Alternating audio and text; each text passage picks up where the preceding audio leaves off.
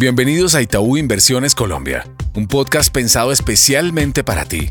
Aquí hablaremos sobre temas económicos, financieros y bursátiles para que entrenes tu conocimiento y así puedas tomar decisiones acordes a tus necesidades en el mercado. Hola a todos, mi nombre es Valeria Álvarez, estratega de acciones en Itaú Comisionista de Bolsa y hoy vamos a hablar de la perspectiva semanal de mercado. En la renta fija local, con una inflación que parece no estar cerca de ceder terreno y que continúa sorprendiendo al alza, los títulos en pesos retomaron las presiones vendedoras y se desvalorizaron durante la semana pasada, en especial en el segmento corto, ante la posibilidad de un Banco de la República que tenga que actuar más agresivamente para contener el elevado nivel de precios. El mercado pasó a descontar para el próximo mes implícitamente una tasa de interés de 9,5% previo a la publicación del dato de inflación al 10% a cierre de la semana. Como un espejo a las desvalorizaciones en los títulos en pesos, la curva en inflación se valorizó 40 puntos básicos aproximadamente, donde ha aumentado el apetito en el plazo al 2025 ante el vencimiento del título actual más corto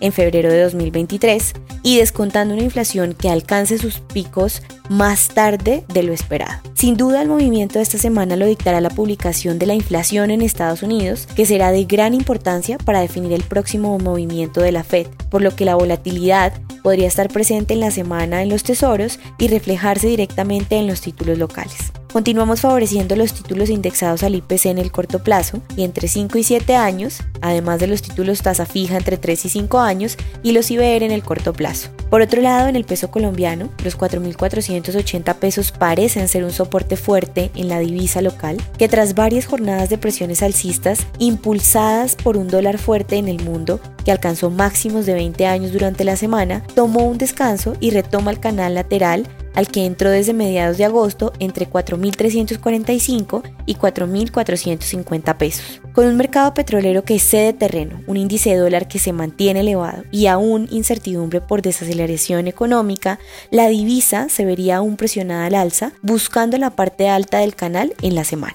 En el mercado de acciones, el Colcap experimentó una desvalorización de menos 0,84%, acumulando cuatro jornadas consecutivas de caídas. El índice se mantiene por encima de los 1.200 puntos, sin embargo, esta semana será clave conocer el dato de inflación en Estados Unidos, que va a ser el principal catalizador del mercado. La liquidez todavía se mantiene baja, pues a partir de mayo los extranjeros registraron ventas netas por 435 mil millones aproximadamente. Si bien los últimos dos meses han sido compradores netos, la magnitud ha sido muy pequeña en comparación con los primeros meses del año. A nivel de Latinoamérica se ha observado una salida generalizada de extranjeros, pues a julio se registraba unas ventas netas de 240 mil millones aproximadamente.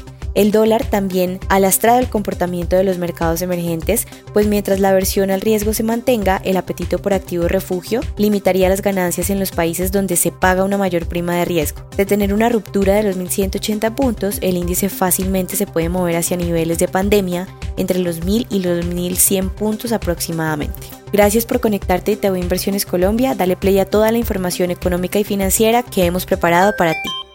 Gracias por conectarte a nuestro podcast. Dale clic al botón de seguir y así escucha todos nuestros episodios. Recuerda que puedes compartir nuestro contenido con tus amigos y familiares. En Itaú Inversiones Colombia, creemos en el crecimiento y fortalecimiento de tus proyectos. Voy actualizado porque voy con Itaú.